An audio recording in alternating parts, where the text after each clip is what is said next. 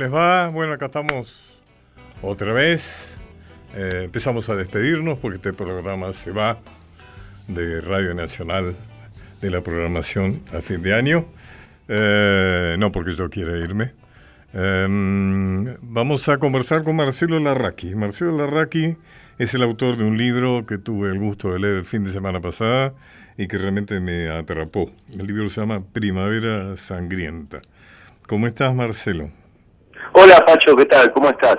Un gusto, como siempre, hablar con vos. Gracias. Bueno, lo que fue un gusto fue leer tu libro, digamos que Primavera Sangrienta. Eh, describe lo que pasó en la Argentina, los años violentos de la Argentina, entre 1970 y 1973. Es decir, una etapa que ha, quedado bastante oscurecida por toda la vibración, diríamos, que tuvo el regreso de Perón y luego la dictadura cívico-militar. Pero esta es una etapa fundamental para comprender justamente lo que pasó después. Eh, es un libro construido en base a testimonios eh, de los eh, protagonistas de aquel tiempo, realmente algunos de ellos este, apasionantes, bueno, todos ellos apasionantes. Contame, ¿qué, te movió a escribir Primavera Sangrienta? Sí, yo había escrito ya varios libros de la década del 70, bueno, de hecho exacto, el décimo, exacto.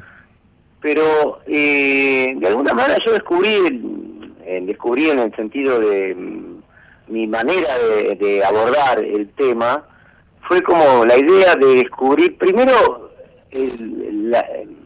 si yo te cuento cómo empezó el parece medio raro, pero la pregunta original era por qué el ERP no quería eh, esperar un día para salir el 25 de mayo de 1973. Eh, y querían salir esa misma noche.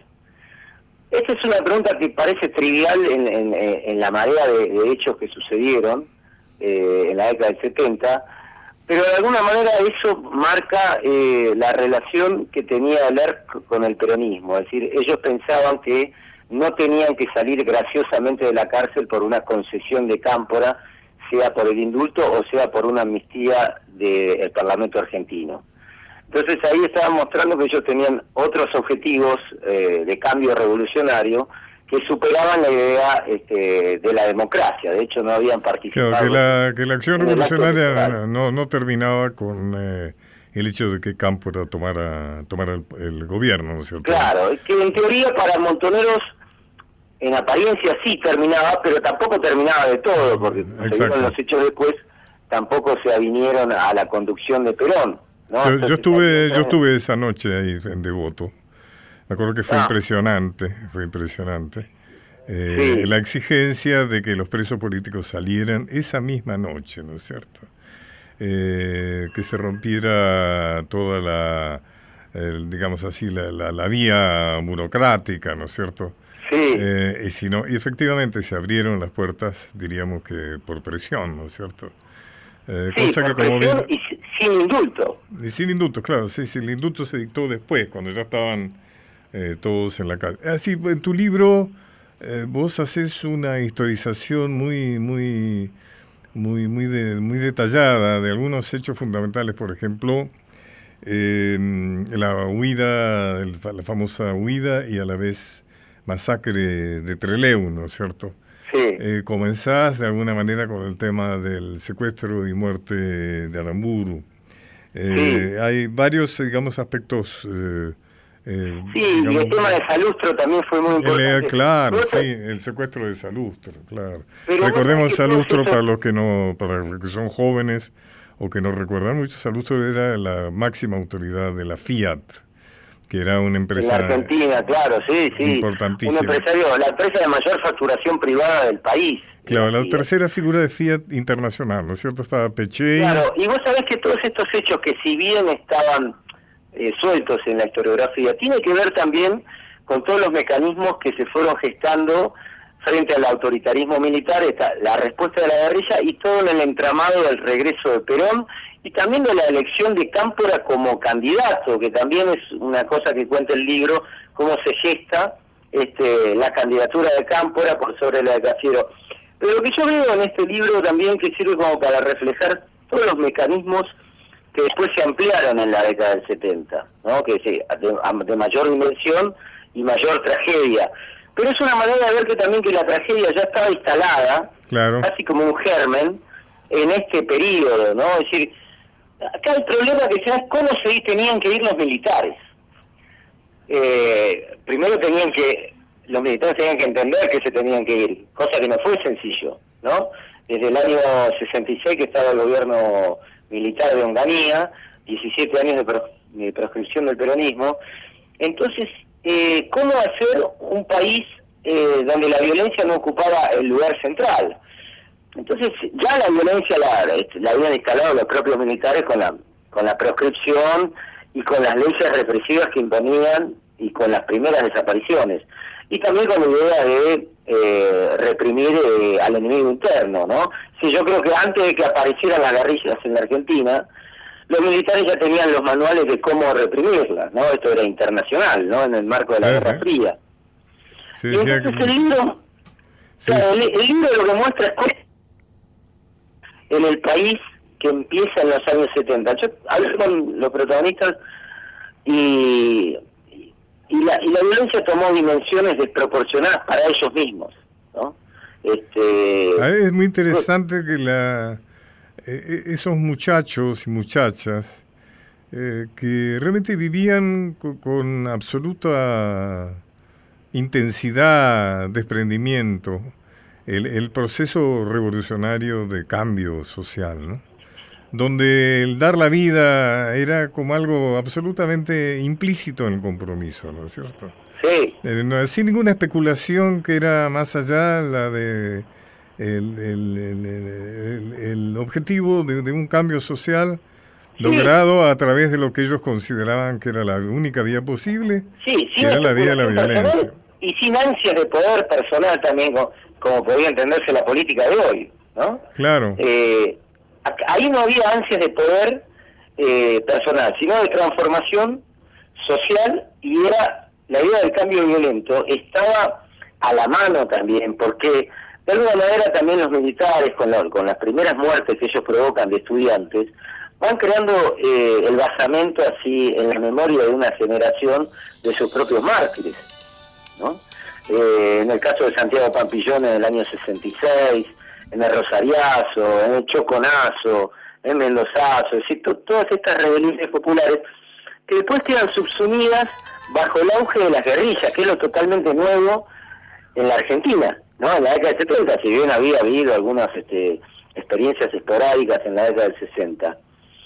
Y las guerrillas de alguna manera toman este, el toro por las astas en el enfrentamiento con la dictadura y también Perón aprovecha esa circunstancia para decirle, bueno, yo voy a regresar en este marco de violencia apretando al anuncio, me sirve para apretar, para después controlar todo esto.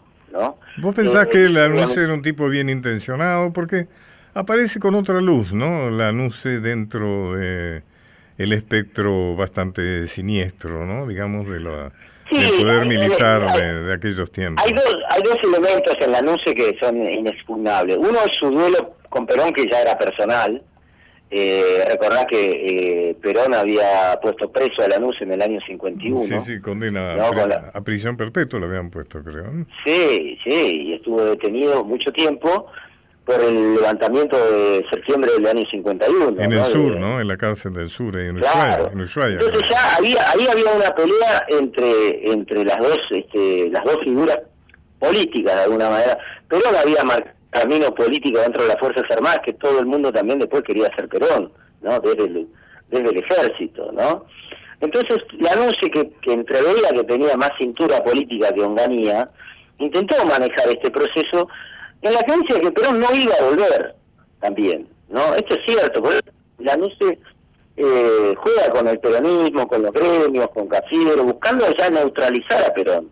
Perón tenía muy poco bagaje político hasta el año 70, cuando Montoneros mata a Arambudo, prácticamente estaba en el olvido, no estaba proscrito, pero cuando se empieza a caer la dictadura militar y crecer la figura de Perón apoyado por la juventud también, eh, Perón este, suelta la cuerda, eh, agita las aguas, y fue cuando viene al país hace un maremoto, ¿no? Porque todo esto que él de la campaña de lucha y vuelve, de lucha y vuelve por el regreso de Perón, ni el propio Perón después la puede manejar. Y esto también sorprende, creo, yo creo que cuando Perón viene, no tiene una conciencia real de lo que está sucediendo dentro del peronismo, porque ahí no solo se le indisciplina a Montonero, también los gremios son fuertes, que es un poder político autónomo, había sido un poder político autónomo durante toda la década del 60, recordarás con la con la pelea Bandor-Perón. Claro. Eh, del jefe de la Lo interesante es señalar que vos no tomás ese tiempo, o sea,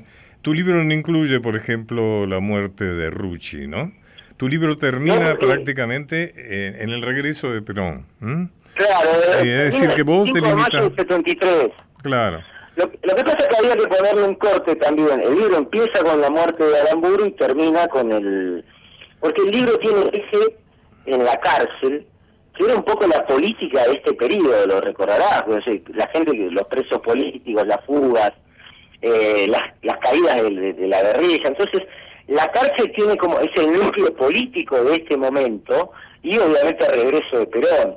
A pesar de la, a, pesar de la violencia, eh, la política era mejor que la política de ahora. Era más, eh, era, eh, bueno, la Guerra Fría determinaba compromisos ideológicos a veces extremos, ¿no? Era, era, era un poco más, o bastante más, podríamos decir, más idealista, ¿no? Menos, menos, menos. Claro, no, es como que tenía horizontes más amplios, lo que no, no tenía traducción en la realidad porque los partidos políticos estaban prohibidos, la claro. política estaba prohibida y se empieza a soltar de a poco todo eso. Entonces, volviendo a tu pregunta original, el gran problema que tiene la NUCE es Perón.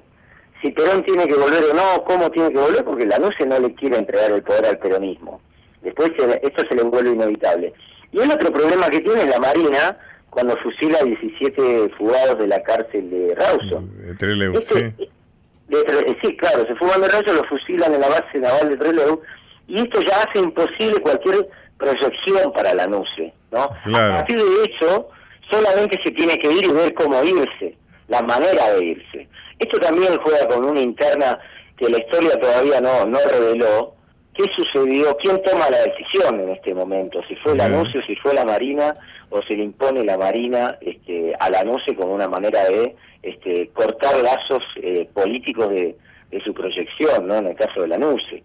Eh, esto lamentablemente, bueno, hubo una reunión a la mañana entre los altos mandos este, que deciden algún tipo de acción, no sé si los fusilamientos, en represalia que Salvador Allende no devolvía a los presos eh, guerrilleros fugados de la cárcel, ¿no? La, la, las cabezas de, las organizaciones guerrilleras que habían viajado a Chile. Eh, fugados, ¿no? Un libro, como el tuyo, un libro como el tuyo tiene la importancia de, de fijar los testimonios eh, de gente todavía viva, ¿no? Porque esto es, sucedió hace hace cuarenta y pico años. años. Claro, hace 50 años. O sea que es muy importante registrar. Me pasó a mí también con mi libro sobre el Che Guevara, ¿no? La importancia, yo por ahora, cuando se publica la tercera versión, no la edición, sino la tercera versión de mi libro, me doy cuenta que la gran mayoría ya han muerto, ¿no es cierto? Que han sido aquellos... No, bueno, y es que es muy difícil, ¿eh? Y es muy importante conservar ese, ese eh, testimonio. Están grandes, están enfermos, eh, tenés que esperar que, que bien de salud también, y, y van los pocos protagonistas, porque lo que pasa es que en ese momento tenían veintipico de años, ahora tienen 70, 75, algunos más jóvenes otros, pero bueno, ese valor de la, de la entrevista oral, como, como decías, que le da también un poco más de... Eh, reflejan un poco más los sentimientos y, y, ideas de época, ¿no? Marcelo, te felicito realmente, ¿no? Eh, realmente es un libro excelente, absolutamente recomendable, Primavera Sangrienta está en los primeros puestos de, de la de ventas. Yo te digo de ventas, digo de lectura, ¿no? O sea, libros más leídos, porque cuando uno dice libros más comprados, no sé, se mezcla algo. Sí, sí, Pero es uno, de los libros, uno de los libros más leídos del momento y lo justifica plenamente. Bueno, eh, como dijiste al pasar, o sea, Marcelo es autor de varios libros muy significativos de esos tiempos. Por ejemplo, donde está reflejado Galimberti, donde está reflejado López Rega, Perón y otras y otras figuras muy importantes de esos tiempos. Eh, bueno, muchas gracias. Muchas gracias, oh, oh, hasta pronto. Fuerte abrazo.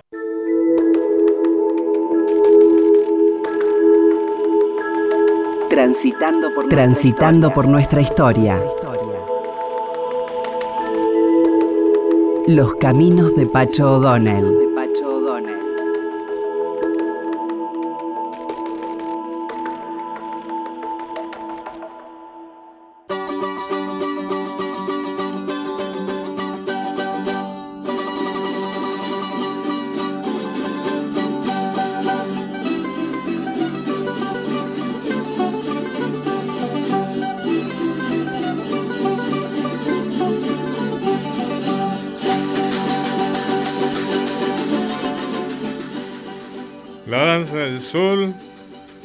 Concheros de Ernesto Ortiz Ramírez.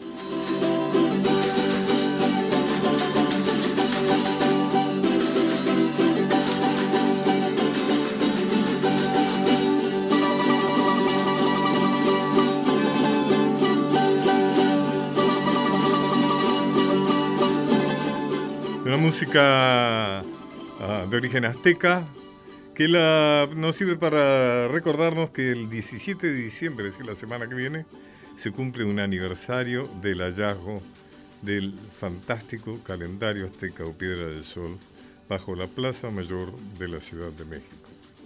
¿Qué calendario azteca? Bueno, no se puede decir mucho porque se va descubriendo su importancia a medida que pasa el tiempo. Es decir, a medida que la ciencia va alcanzando algunos de los hallazgos, digamos, del calendario azteca, es esa enorme piedra eh, hallada, como se dice así, en, una cuando se re, cuando se empedró la plaza, cuando se cambió el empedrado en realidad de la plaza mayor de México. El calendario establece un ciclo de 365 días de calendario llamado Xiupowali, conteo de un año, y de un ciclo ritual de 260 días llamado Tonalpowali, conteo de días. Estos dos ciclos juntos forman un ciclo, un siglo de 52 años. A veces fue llamado calendario redondo. El Xiupowali se considera el calendario agrícola, ya que se basa en el sol, y el Tonalpowali es considerado como el calendario sagrado. Para los aztecas, recordemos que esto tiene una enorme antigüedad, mucho más antiguo que su fecha de hallazgo, los tiempos específicos, fechas y periodos como el cumpleaños de cada uno, por ejemplo, podían tener un efecto auspicioso o lo contrario en la personalidad, el éxito de las cosechas, la prosperidad del reinado de un gobernante, etc. El tiempo debía ser medido y registrado. Es significativo que la mayoría de los principales monumentos aztecas y las obras de arte azteca llevan una fecha de algún tipo. El año calendárico puede haber comenzado en algún momento en el pasado lejano con la primera aparición de las Pléyades, Tsianquistili, en el este inmediatamente antes de la luz del amanecer. Pero debido a la precesión del eje de la Tierra, pasó un punto de referencia más constante como un solsticio o un equinoccio. Los primeros cronistas españoles registraron su celebración en la proximidad del equinoccio de primavera. Em, por ejemplo, el centro del disco de Tonatiuh es la cara del sol, el señor del cielo, alrededor de la cual se producen todos los fenómenos diarios y periódicos. La corona, el colgante en la nariz, los pendientes y el collar son magníficos, como deben ser los ornamentos característicos de esta deidad. El pelo es rubio debido a la apariencia dorada del sol. Las arrugas en la cara muestran edad y madurez. Y la lengua afuera es la forma de un cuchillo de obsidiana indica que la deidad exige ser alimentada con sangre y con corazones humanos.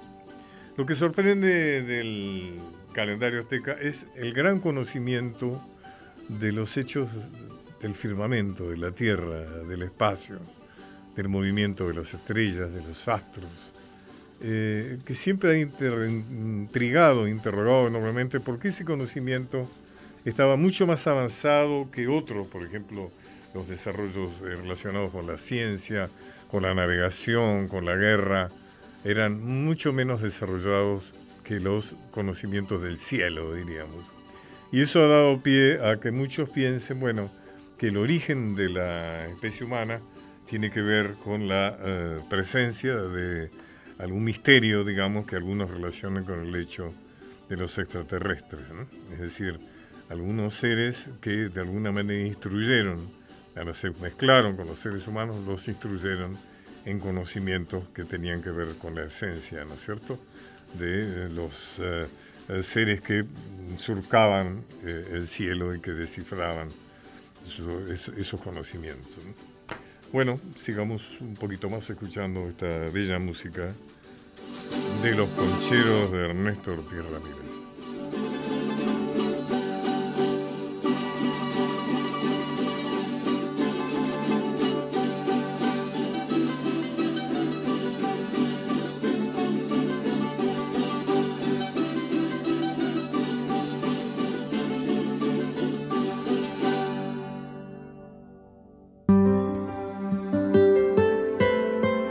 Encuentro en el dial. Los caminos de Pacho O'Donnell.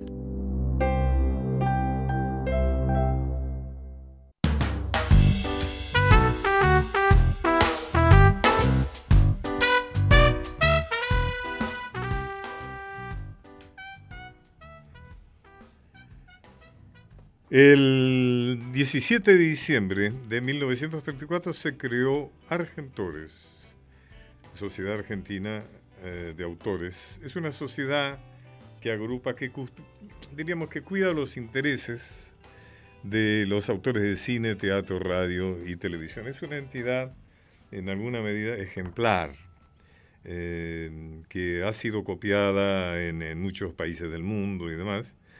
Eh, y vamos a hablar con su secretario general, que es Guillermo Hardwick. ¿Cómo le va a Hardwick? Hola, ¿cómo estás, eh, Pacho? Un gusto en saludarte. Gracias. bueno, estamos celebrando, estamos celebrando el aniversario de la semana que viene, ¿no es cierto? De la, semana que empieza, de la creación de Argentores. Es bueno que le cuentes a la, a la, a la, a la audición, a quien nos escucha, ¿qué es Argentores? Bien, sí, Argentores es, eh, en principio, su sigla corresponde a la Sociedad General de Autores de la Argentina, una sociedad de defensa de los derechos de autor de dramaturgos, guionistas, de radio, cine, televisión, y hoy hay que hablar precisamente de las nuevas tecnologías, que es lo que hace que el futuro eh, de, la, de las nuevas eh, herramientas que hoy se, se, ocupan de la comunicación en todo el mundo, este, nos ocupe también a nuestras sociedades en, precisamente en la defensa y el monitoreo de lo que significa el concepto del derecho de autor en, estas nuevas herramientas, ¿verdad? Eh, Argentores es hoy una sociedad que cumplió hace eh, pocos meses 107 años de existencia. Fue creada como sociedad de autores en 1910 y la necesidad de esa creación eh, tuvo que ver precisamente con las situaciones injustas de los dramaturgos eh, de principios de siglo, hablemos del siglo pasado, donde las obras teatrales que se presentaban en los en, las calles, eh, calle Corrientes Angosta, para decirlo geográficamente, eh, que tenían un éxito eh, inusitado, no tenían nada que ver con la remuneración con la cual ellos este, sustentaban sus, creaciones. Y esta situación injusta generó la necesidad de nuclearse, de aglutinarse y de defender sus De ahí aparece, lo seguimos manteniendo. Aparece el porcentaje que los autores cobran actualmente por por las presentaciones de sus obras, ¿no? Eh, eh, y además está el hecho, por ejemplo, eh, si una obra mía se estrena en el interior del país o en el exterior, es, es Argentores quien se ocupa de, controlar eso, de averiguar cuántos espectadores fueron, en fin, digamos de alguna manera de, la, de la supervisión de, de eso que normalmente está totalmente fuera del alcance del autor. ¿no? Exacto, el derecho de autor, en este caso, como vos hiciste mención, en el rubro de la dramaturgia, implica contar con una infraestructura que alcanza a todo el país, en este caso todas las provincias. Hay un concesionario que eh, monitorea el, estreno de todas las obras de los autores que, eh, que deben obviamente tener registrada su como ¿Cuánta gente- la Dirección Nacional de Derecho de Autor. ¿Cuánta gente cumple que- esa tarea para Argentores? ¿Perdón? ¿Cuánta gente cumple esa tarea en el en todo el país? ¿Cuántos son? Y en todo el país son- veintipico de concesiones, hay uno en cada provincia, en, la- en cada capital.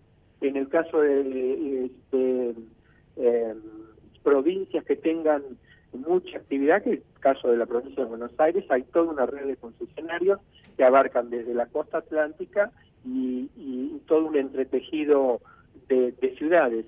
Y luego en las provincias, el resto de las concesiones tienen a su vez eh, una pequeña organización que se encarga de monitorar, monitorear eh, la actividad teatral en cada uno de los territorios provinciales. Ajá. Ajá. Pero además Argentores tiene una, eh, una, una acción social, ¿no es cierto?, de, de cobertura inclusive de salud de los, eh, de los afiliados, etcétera. ¿no? Exactamente, Argentores tiene eh, actualmente nuestra sociedad nuclea alrededor de 2050, do- entre 2050 y 2100 socios en todo el país. Los asociados son aquellos autores cuyas obras han devengado derechos, esa, esos derechos le permiten asociarse a la entidad y eh, el, el- específico, la, eh, la misión específica de Argentores, además de preservar, promover y difundir y, defender el derecho de autor, es aplicar lo que serían las políticas de- sociales que tiene a través de una pensión vitalicia aquellos socios que hayan cumplido 20 años de antigüedad en la entidad, que tengan 20 puntos o 20 actos en su producción y 60 años de edad, tiene una pensión vitalicia que además es este eh, tiene un beneficiario eh, de- que serían digamos sus derechohabientes eh, a posteriori de- de- del fallecimiento. Es decir, hay toda una estructura similar a la- lo que sería una pensión eh, eh, dentro de la sociedad. Y además hay un servicio de salud, por un lado, con, la, con, una, eh, con una prepaga que tiene una cobertura en todo el país y que corresponde a los, a los asociados que, que tienen la categoría administrado A y a los que tienen la categoría máxima eh, y que precisamente cumple una labor este, importantísima. Y además una labor de formación. Esto es importante que ¿Perdón? lo sepa. Que hay también una labor de formación, ¿no? O sea, hay formación de, para dramaturgos, para eh, cineastas, para gente de la televisión. O sea, hay, hay todo, hay una, ah, digamos así, es interesante que la gente que, que le interese el arte y que le interese Sí. formarse en esas disciplinas, entre en la página de Argentores y que vean los Sí. cursos y los seminarios y las conferencias que se hace, porque en ese sentido también hay una actividad intensa, ¿no?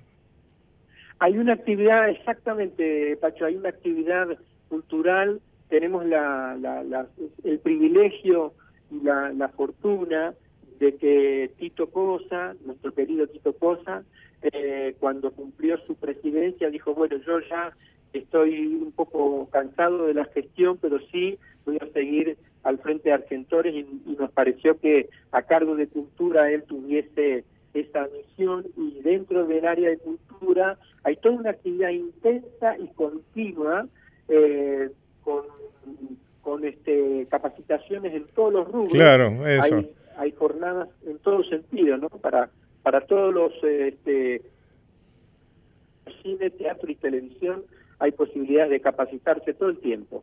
De cine, teatro, radio, televisión. Eh, decinos, por favor, la página, ¿cómo es Argentores? Argentores, eh, www es argentores.org.ar. ONG, eh, ORG, sí, ONG. orga, orga- ORG, no es ONG, ORG. Eh, claro.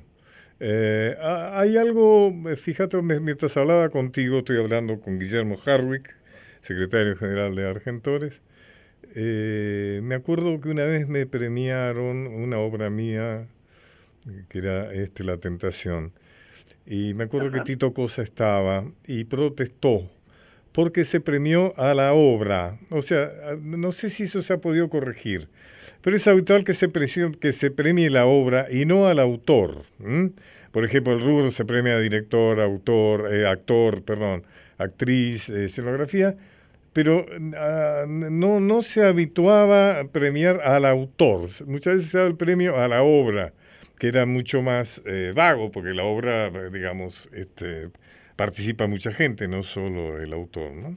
O sea que ha, habido que pelear también para, para darle... Para, darle categoría al autor, ¿no? Y estamos hablando de tiempos actuales, ¿no?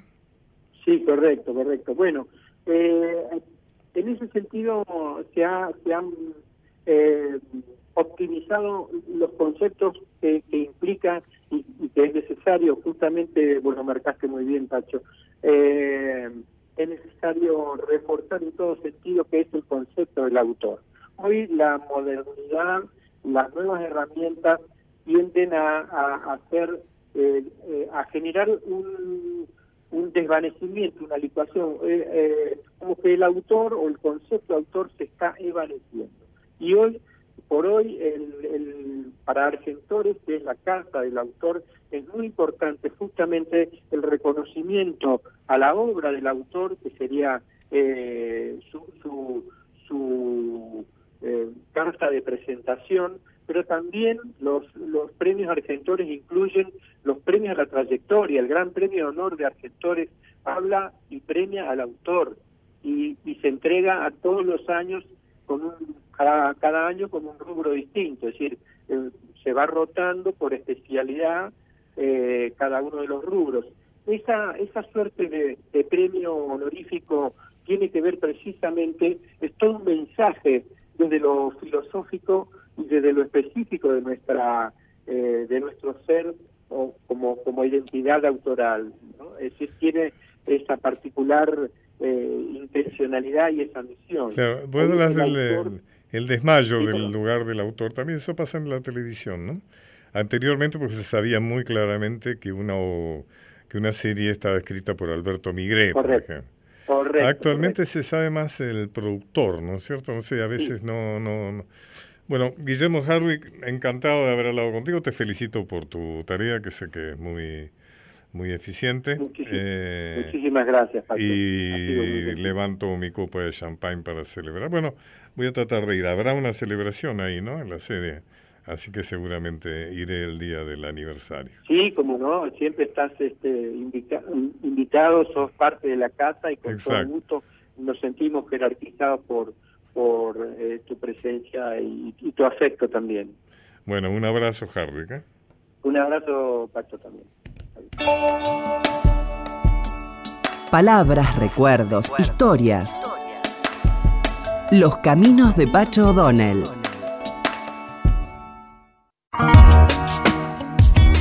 Muchas historias para compartir.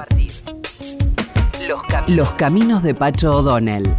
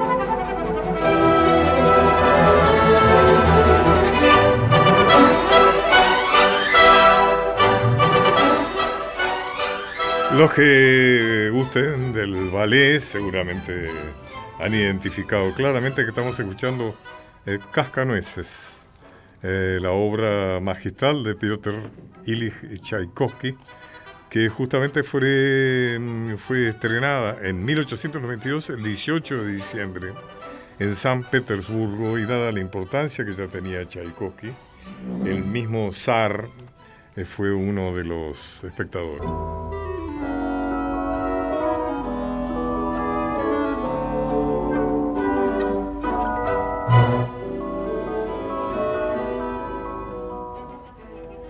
El libro eh, es, una adaptación, eh, de, está escrito sobre la base eh, de la adaptación de Alejandro Dumas padre del cuento El Cascanueces y El Rey de los Ratones de Ernst Theodor Hoffmann. la coreografía de la producción original fue de Mario Petipa y Lev Ivanov. Es una coreografía que se sigue representando habitualmente o si no se hacen variaciones de la, de la coreografía de Petipa, que se suele nombrar muchas veces a Petipa solo, pero es Petipa y, Ivanov. Eh, valga esta referencia como un homenaje al ballet. El ballet es una disciplina que a mí me gusta muy especialmente. Tenemos un magnífico cuerpo de ballet en el Teatro Colón. Y hay otros cuerpos eh, también independientes, por ejemplo el Teatro Argentino de La Plata también es excelente. Em, y en algunas provincias también se, se, han formado eh, muy buenos elencos de ballet. Em, en la época de la Guerra Fría era muy frecuente que la Guerra Fría se declarara también el campo del ballet, porque la cultura servía como elemento eh, propagandístico de cada país y, por ejemplo, era frecuente que viniera, por ejemplo, el, maravilloso ballet Bolshoi, ¿no es cierto?, de Rusia. Eh, y por otra parte también venía, me acuerdo, un espectáculo extraordinario del Ballet Nacional de Holanda, o venía el, American eh, Ballet, ¿no es cierto? Mejores, eh, los mejores ballets del mundo recorrían de alguna manera mostrando la, la faz más agradable, digamos, de cada una de las potencias. Esto se perdió, últimamente ya no es tan frecuente la venida, inclusive por razones económicas, porque ya antes eran enviados, ahora hay que contratarlos. Y bueno, se imaginan que un ballet es mucha gente, es mucho equipo, además de todo el gasto de las escenografías y demás. Así que lamentablemente últimamente no es, eh, no hemos podido ver eh, demasiados ballets eh, extranjeros, aunque sí hay excepciones. Sigamos escuchando un ratito más esta música Cascanueces del gran Peter, Piotr en realidad, Piotr Ilich Tchaikovsky.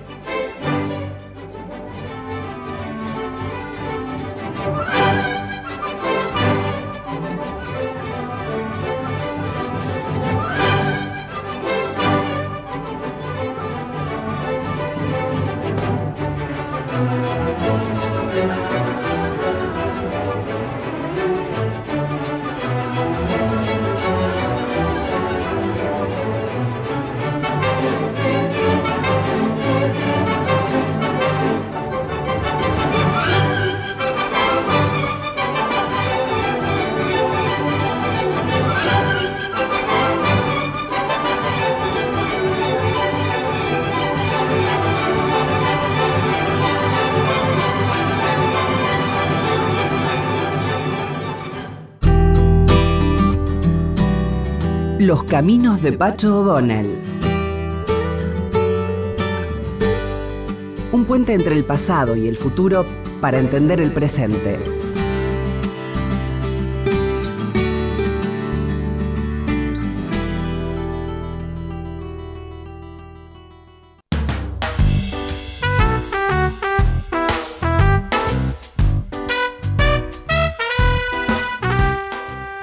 Otro lado del vídeo está mi querido Diego Rosato y también mi, también mi muy querida Micaela Pola, grandes colaboradores a lo largo de estos años que he estado frente a este micrófono, que la he pasado muy bien. Además, eh, me llevo dos Martín Fierros eh, eh, que están en mi biblioteca, en lugar muy especial. Dos Martín Fierros por este programa. Hace ah, dos semanas publicó Infobae un artículo mío sobre revisionismo que generó, como suele suceder, una sana polémica. A veces, eh, a veces hay algunos que se enojan un poco, pero está bien, ya estoy acostumbrado a eso. Además, los revisionistas ya estamos acostumbrados a eso desde siempre. Eh, y entonces, este, este último fin de semana también se publicó otro artículo, que en realidad era la segunda parte del anterior, pero el excelente diario Infobae, al cual yo le estoy agradecido, decidió cortarlo en dos partes. Entonces, se los voy a leer. Eh, la polémica entre la versión liberal de la historia, y nuestra, que es nuestra historia oficial, y la versión nacional, popular, federal, iberoamericana, revisionismo teórico, data de mucho tiempo. Es una polémica centenaria que inicia nada menos que Alberdi, nuestro primer revisionista, en su ácido enfrentamiento con Mitre y Sarmiento. Escribía Alberdi, escuchen bien, en nombre de la libertad y con pretensiones de servirla, nuestros liberales Mitre, Sarmiento y compañía han establecido un despotismo turco en la historia, en la política abstracta, en la leyenda, en la biografía de los argentinos. Sobre la Revolución de Mayo, sobre la Guerra de la Independencia, sobre sus batallas, sobre sus guerras, ellos tienen un Alcorán, que es ley aceptar, creer, profesor, profesar, so pena de excomunión por el crimen de barbarie o caudillaje. Recordemos que aquellos tiempos se suponía que la contienda era entre la civilización y la barbarie. O sea, bueno, si uno no está de acuerdo con las cosas que decía Mitre Sarmiento, entonces entraba en la categoría de bárbaro. Belgrano no es el Belgrano que Dios hizo. El verdadero y auténtico Belgrano es el Belgrano hecho y compuesto por Mitre. El San Martín de Sarmiento es el auténtico, el genuino, el genuino y verdadero San Martín, no el que resulta de sus propios hechos registrados en la historia. La historia no es un patrimonio común de todo el mundo, sigue escribiendo Alberdi. No todos tienen el derecho de contarla o escribirla, al menos que no sea conforme a los tipos históricos grabados por los liberales oficiales. Sus textos son un código de verdad histórica. Refutarlos es violar la ley, invertir el orden público. Es un crimen de Estado y el disidente, un profano, un criminal. Pero ¿qué es el revisionismo? Este era el título original de este artículo. Pero ¿qué es el revisionismo? A esa pregunta vale responder con argumentos doctrinarios, ideológicos, pero también con ejemplos para su mejor comprensión. Tras muchos años de lucha y marginación, el revisionismo logró reivindicar a Dorrego, los caudillos federales, Juana Zurduy, Artigas, Andresito, acciones como la Pueblada del 5 y 6 de abril de 1811 y la gesta de la Guerra del Paraná, más conocida como Vuelto Obligado. También al San Martín pensante, antiunitario, con pinche de rosas, otro reivindicado todos ellos comprometidos de una u otra manera con el federalismo popular, que así pagó caro su derrota en las guerras civiles, es decir, su propósito de hacer de Mayo una auténtica revolución social. También la visión revisionista permite un análisis de los hechos y personajes contemporáneos, puede decirse sin ambajes, desde la visión de los sectores populares, a diferencia de la historia oficial que expresa abierta o embosadamente, la de los sectores dominantes. Vaya aquí un ejemplo. Nuestros pueblos originarios nunca ocuparon un lugar de privilegio en nuestra historia oficial, que así reproduce la postergación social de los sectores populares en lo social, en lo económico y también en lo histórico. Es hora ya de que los historiadores les demos el lugar que les niega el liberalismo conservador y hagamos justicia a la lucidez y al coraje de nuestros lejanos antepasados. Las noticias que el extremeño Núñez de Balboa hizo llegar del descubrimiento el 25 de septiembre de 1813 del Mar del Sur, es decir, del Océano Pacífico, se difundieron por toda España y se supieron también en Portugal. Ello urgió a los reyes de España, España a enviar una armada para encontrar el canal interoceánico para franquear el nuevo continente y así extender sus dominios por el oeste de la que llamaron el nuevo continente, que llamaron las Indias Occidentales. El monarca español, en sus instrucciones al piloto mayor del reino, Juan Díaz de Solís, escribió: Habéis de mirar que en esto de haber secreto y que ninguno sepa que yo mando dar dinero para ello, ni tengo parte en el viaje.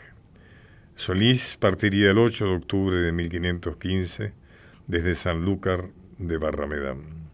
La suerte no acompañará a dichos conquistadores europeos, pues no les sucedería lo que Hernán Cortés, a quien el soberano azteca y su corte recibirán con honores, convencidos de que eran la encarnación del dios Quetzalcoatl, profetizada por los augures. Tampoco la de Pizarro, quien invadirá el imperio incaico y apresará sin dificultades a su soberano Atahualpa, más ocupado en litigar con su hermano Huáscar que en defenderse de los intrusos. Nuestros querandíes, quizás guaraníes, a quienes nuestra historia divulgada trata de salvajes poco menos que animalizados, deben ser reconocidos como más sagaces que sus hermanos americanos, ya que no confundieron a los españoles con dioses y no dudaron de que se trataban de enemigos. No se dejaron impresionar por aquellas naves descomunalmente más importantes que sus piraguas, para aquellos desconocidos animales que arrojaban humo por sus narices y corrían a la velocidad del rayo, tampoco por aquellas pieles rígidas que sus flechas no atravesaban y que refugian al sol como la plata que los conquistadores anhelaban. Mataron a aquellos intrusos a quienes las imágenes de los manuales escolares representan de agraciada presencia, de tez blanca, brillantes sus yermos y armaduras, custodiados por algún sacerdote portando una cruz, con el claro propósito de provocar la identificación de los lectores vírgenes. Los incitaron al desembarco, tentándolos sagazmente de la orilla, con agua, frutas y peces, preciadísimos luego del prolongado, azaroso cruce del océano. El cronista Herrera, integrante de la expedición, relató que los indios tomando cuestas a los muertos y apartándoles de la ribera hasta donde los del navío no los podían ver, cortaban las cabezas, brazos y pies, asaban los cuerpos enteros y se los comían. Son falsos esos relatos un canibalismo inexistente en nuestras tierras, pero que se repetirán a lo largo de la conquista con el objetivo de horrorizar a los europeos y así justificar las intervenciones civilizadoras que provocaron la casi extensión, extinción de los habitantes americanos. Se trata de revisar la historia de la nefanda suerte de aquellos invasores europeos que se atrevieron a hollar las tierras de lo que hoy es nuestro país y reivindicar la lucidez, el coraje y la astucia de nuestros pueblos originarios. Porque de eso trata el revisionismo histórico de poner justicia donde no la hay.